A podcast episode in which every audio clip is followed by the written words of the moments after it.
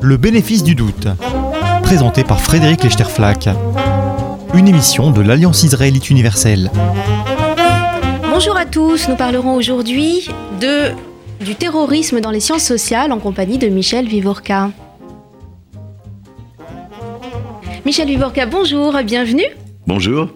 Vous êtes sociologue, vous êtes président de la Fondation euh, Maison des sciences de l'homme. On vous connaît très bien sur cette antenne et en général dans le débat public français, puisque ça fait 30 euh, ou 40 ans que vos travaux portent sur euh, le terrorisme, sur les violences urbaines, sur les mouvements sociaux sur le racisme, sur l'antisémitisme, dont vous êtes euh, également l'un des spécialistes français. Vous êtes donc un observateur et un analyste privilégié de la vie sociale et politique de notre pays.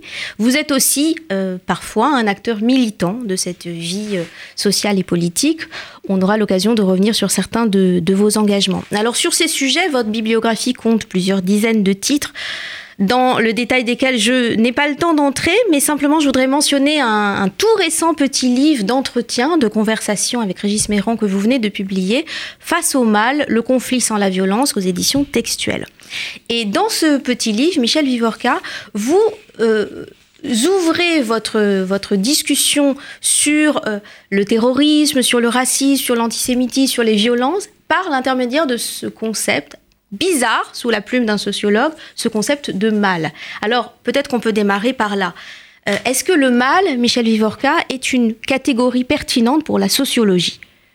Disons que j'ai fait un petit détour euh, du côté de la philosophie ou de la religion, parce que j'ai marché sur les plates-bandes de la philosophie ou de la religion, euh, le mal n'est pas une catégorie sociologique, ou très très faiblement, très peu, mais je peux lui donner un sens sociologique si je considère que le mal ou certaines formes de mal en tout cas, c'est la destruction d'êtres humains, ou la destruction de la subjectivité d'êtres humains, ou la mise en cause de l'humanité de certains individus, de certains groupes. Et donc là, euh, on rentre dans des préoccupations qui deviennent sociologiques.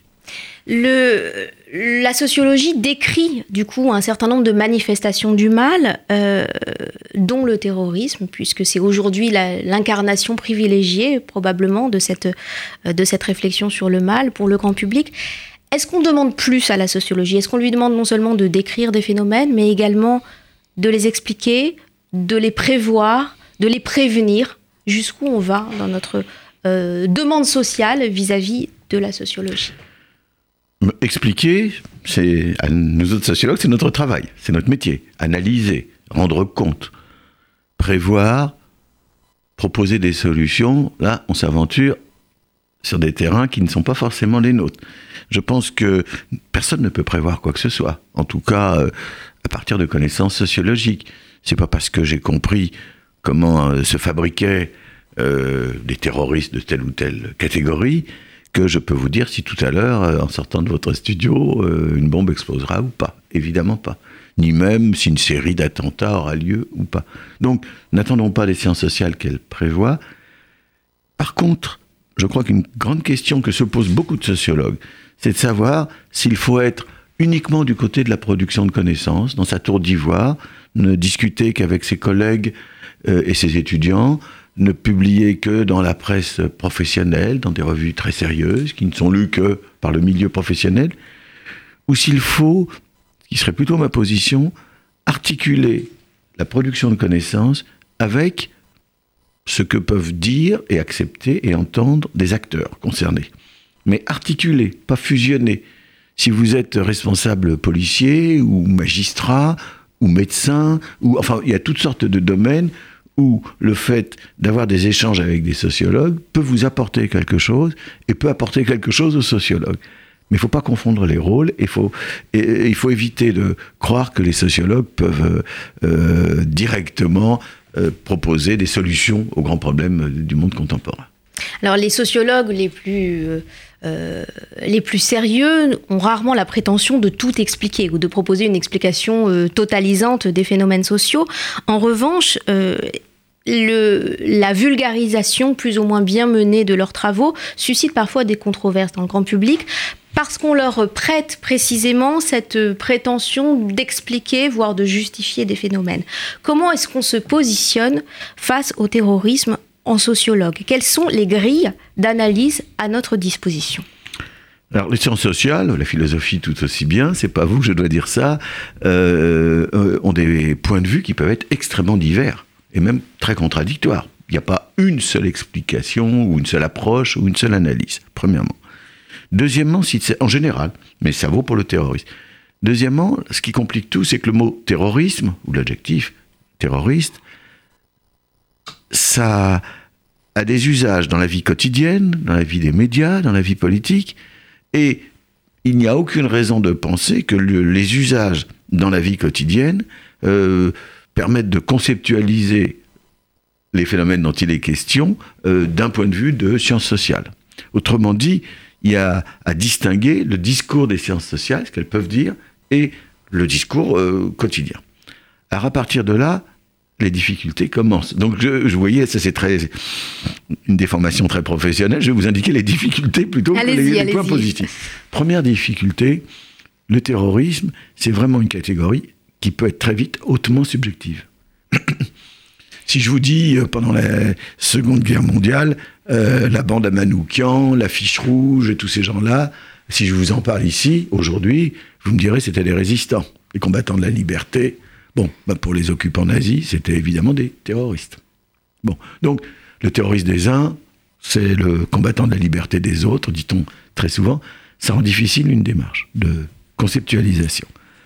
Alors, moi j'ai essayé de conceptualiser quand même ce phénomène, parce que je l'ai étudié pour un doctorat d'État, donc dix ans de ma vie, donc il fallait bien que je théorise un petit peu quand même. Et j'étais arrivé dans les années 80 à la proposition suivante. Le terrorisme, c'est un phénomène politique, donc quand il y a uniquement de la crapulerie, de la criminalité, c'est une autre nature, phénomène politique qui présente deux dimensions fondamentales. D'une part, c'est une action instrumentale, c'est-à-dire que le terroriste calcule, est stratège, se dit qu'en faisant ceci ou cela, il obtiendra tel ou tel résultat. Ça ne veut pas dire que ces résultats seront ceux qu'il escompte, mais il calcule. Et parfois, il calcule très intelligemment. J'ai vécu euh, quelques mois à New York, à Washington, où j'étudiais l'antiterrorisme américain. Les spécialistes américains inventaient, imaginaient tous les scénarios possibles et, concevables. Alors, terrorisme biologique, terrorisme chimique, terrorisme nucléaire, on allait récupérer euh, de l'uranium, je ne sais où, pour en faire ensuite des James Bond, si vous voulez. Oui, y compris en sollicitant les écrivains ou les scénaristes de Hollywood pour donner des idées. Voilà, tout y allait. Sauf qu'un jour, des terroristes sont montés dans des avions, ils avaient acheté des billets business pour avoir l'air respectable, ils avaient comme arme des cutters, des, choses minuscules, et ça a été les attentats du 11 septembre. Donc, la rationalité, la capacité, vous voyez, de, penser euh, l'action, peut-être très grande, c'est un premier point. Et puis la deuxième dimension du terrorisme, c'est la relation au sens, qui est toujours extrêmement bizarre plus une expérience terroriste se prolonge, plus elle dure, et plus on observe des choses très étranges. Je vous en livre une ou deux simplement. J'ai étudié le terrorisme d'extrême gauche italien. Alors au début, pour peu que l'on ait un peu baigné dans un univers où la parole gauchiste, marxiste était très présente, on comprenait tout ce qu'il racontait. Alors il était question d'anticapitalisme, d'anti-impérialisme, de révolution, de prolétariat, de classe ouvrière, enfin, on comprenait bien. Mais vers la fin, on ne comprenait plus rien.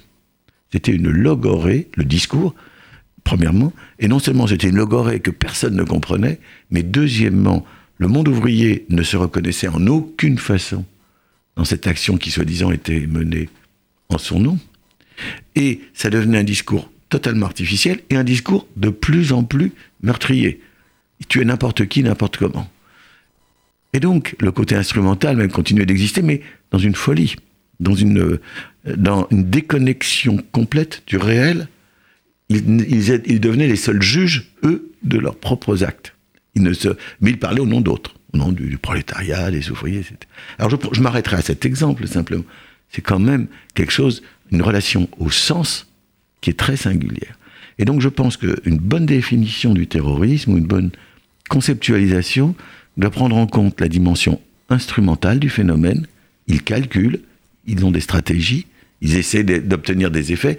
Et cette dimension instrumentale, elle a une caractéristique par rapport à toute autre forme d'action, c'est qu'elle est euh, euh, adossée à l'idée que le coût est dérisoire par rapport aux effets escomptés. Si avec un, une petite bombe que j'ai fabriquée tout seul ou presque, je tue le tsar et que je change la face de la Russie, vous vous rendez compte de l'effet par rapport à... Bon, une petite chose. Alors voilà comment je raisonnais à l'époque. Mais maintenant, il faut que je vous fasse part de mes, de mes doutes ou du, de la nécessité qu'il y a aujourd'hui à, à reprendre ce chantier. Dire que le coût est faible par rapport aux résultats escomptés, ça devient difficile à mettre en œuvre lorsque on regarde euh, les phénomènes martyristes. Le fait que les gens veulent mourir en même temps qu'ils vont donner la mort à d'autres. Parce que là, c'est plus un coût, c'est presque un avantage. Celui qui donne sa vie, c'est quelqu'un qui a le sentiment, pas toujours bien sûr, mais que sur Terre, ça n'est plus possible, qu'il n'a plus d'horizon, et que en mourant, il rejoindra le ciel, il aura je ne sais combien de vierges à sa disposition, etc. Et donc, c'est plus un coût, ça devient un avantage. Et en plus, quel est le prix d'une vie humaine? On ne peut pas l'estimer. Vous voyez, ça devient. Donc, raisonner en termes de coût-avantage et d'instrumentalité liée à un coût limité, ça devient difficile. Quant au phénomène de, perte de sens du type italien que je viens d'évoquer, ça signifie que le terrorisme, lorsqu'il est pur, que le terrorisme devient, euh, comment dire, euh, de plus en plus loin du sens. Il perd tout sens. On parle au nom d'une nation, plus personne ne se reconnaît dans l'action. On parle au nom d'un peuple, plus personne, etc. Mais la réalité du terrorisme contemporain, du djihadisme, beaucoup de gens se reconnaissent en lui. Beaucoup de gens euh, ont de la sympathie, de la compréhension, des sentiments, disons, plus ou moins ambivalents, que sais-je. Et donc, on ne peut pas dire qu'on est dans des logiques de perte de sens. Alors, il y a une relation particulière au sens, bien sûr, mais c'est plus compliqué que ça.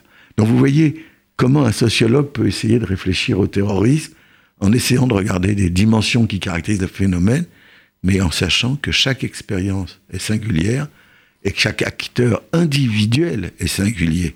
Ce pas des ensembles homogènes. Justement, de ce point de vue-là, est-ce qu'on ne gagnerait pas à distinguer davantage la logique du terrorisme au niveau des commanditaires ou des idéologues et la logique du terrorisme au niveau des exécutants, des agents?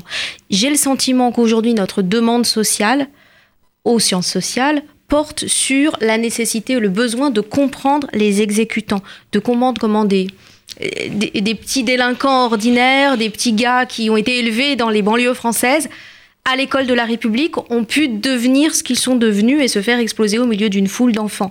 C'est ça notre demande sociale et c'est sur ça que les logiques d'interprétation que, que, vous décrivez euh, sont sujettes à controverse. Quand vous dites par exemple que le, euh, dans un attentat suicide, euh, le coût euh, devient un avantage parce que euh, celui qui se fait exploser pense qu'il va gagner le paradis.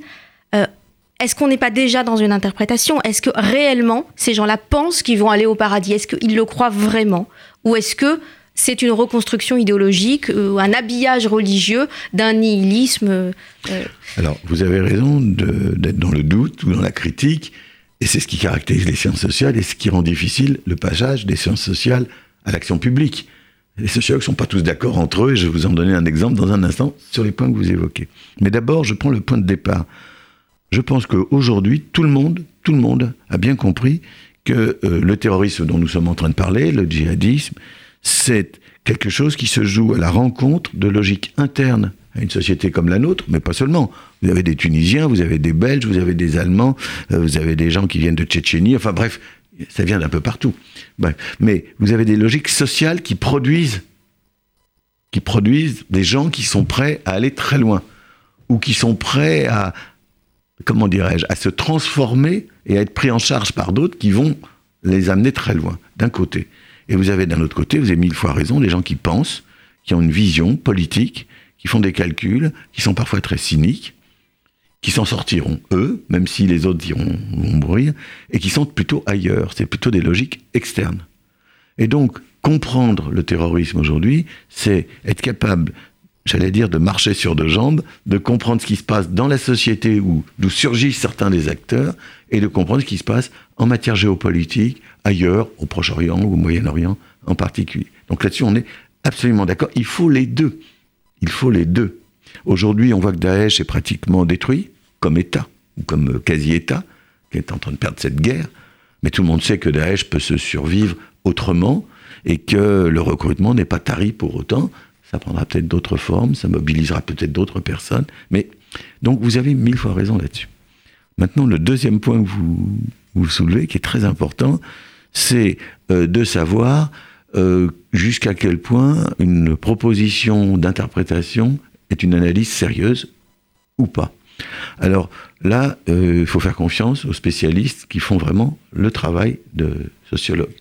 Moi, j'ai beaucoup d'estime pour Farad Khosrow-Kavar, parce que quand on a beaucoup pratiqué les acteurs, leur littérature, quand on a suivi tous les procès, qu'on a tous les documents de justice en main, euh, quand on a écouté euh, non seulement euh, la télévision française, mais ce qui circule sur des réseaux depuis le Proche-Orient le Moyen-Orient, etc. Bref, lorsqu'on a plongé, comme il le fait, dans la connaissance vraiment intime, on dit des choses sûrement plus sérieuses, je ne dis pas certaines, que lorsqu'on a des vagues impressions parce qu'on a lu les journaux et qu'on a écouté la radio. Donc, il faut faire confiance aux gens qui ont fait du terrain.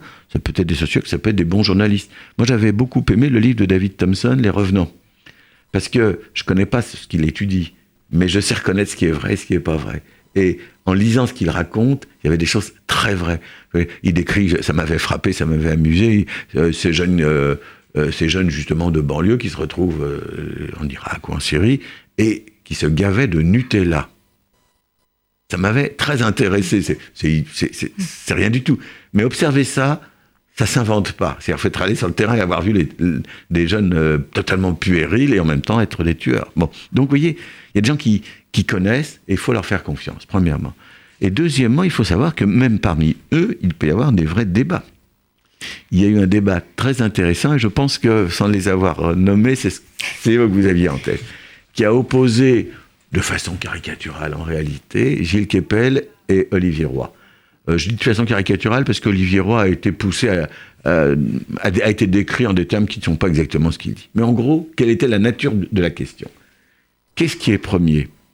L'analyse sociologique qui vous dit ces gens-là se sont radicalisés parce que les banlieues, euh, la délinquance, la prison, enfin des logiques sociales variées d'ailleurs. Est-ce que c'est ça qui est premier pour comprendre ou est-ce que c'est la religion qui est premier? Alors les arguments pour dire euh, que c'est plutôt le social qui est premier, c'est des arguments très forts qui consistent à dire, écoutez, regardez, les gens qui passent euh, à l'acte, quelques mois avant euh, de passer à l'acte, il est à peu près certain qu'ils ne se sentaient pas musulmans, qui ne qu'au moment de passer à l'acte, qui ne connaissaient rien à l'islam, ou des bricoles, enfin des, des, éléments très très pauvres. Donc, donc c'est la radicalisation qui est première. Et je défendrai pourtant plutôt l'autre point de vue. Il n'y a pas, à mon avis, de passage à l'acte sans la religion. Il n'y a pas de passage à l'acte sans la religion parce que c'est la religion qui, à mon avis, donne la force. Vous avez dit l'idéologie tout à l'heure, en d'autres temps c'était l'idéologie, qui donne la force d'agir.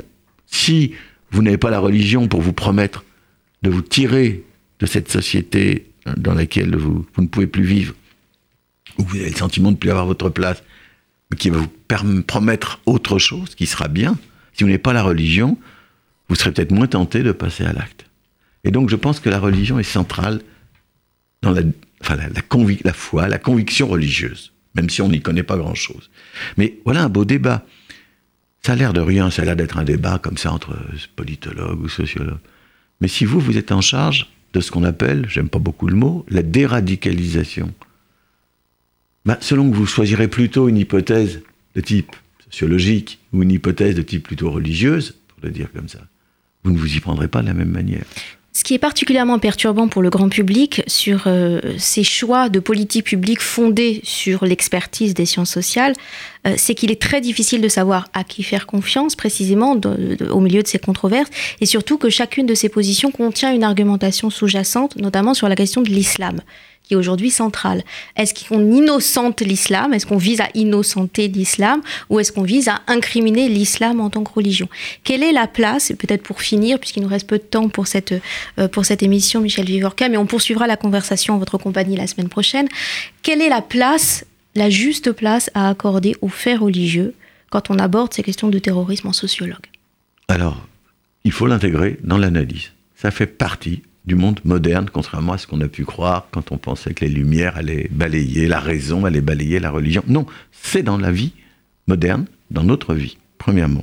Et deuxièmement, la question est tellement importante qu'il y a des pays, autres que la France, où on se dit que la seule façon de sortir de la radicalité, c'est de s'appuyer sur l'islam. C'est non pas de dire qu'il faut en sortir ou le combattre ou le, le gêner, au contraire, c'est l'idée qu'il faut s'appuyer sur ce qui est la grande majorité de l'islam, à savoir des postures euh, raisonnables, euh, pour déradicaliser ceux qui sont tentés de déraper. Donc vous voyez, on, on, renverse même la question que vous posez. Non seulement on ne dit pas qu'il faut combattre l'islam dans certains cas, mais on dit qu'il faut s'appuyer sur certains. Sur une certaine lecture de l'islam oui, contre une autre lecture de l'islam. Oui, sur, oui, et puis surtout sur, les, sur, sur le fait que la grande majorité des musulmans ne sont pas du tout des gens qui ont envie de passer à la violence. Et sur l'impact de contrôle social qu'une religion peut fournir. Voilà, mais il faut ajouter un mot, rien ne vaut l'expérimentation et l'évaluation. Il faut faire des expériences et voir ce qu'elles donnent, avant d'avoir des théories trop générales sur comment il faut s'y prendre.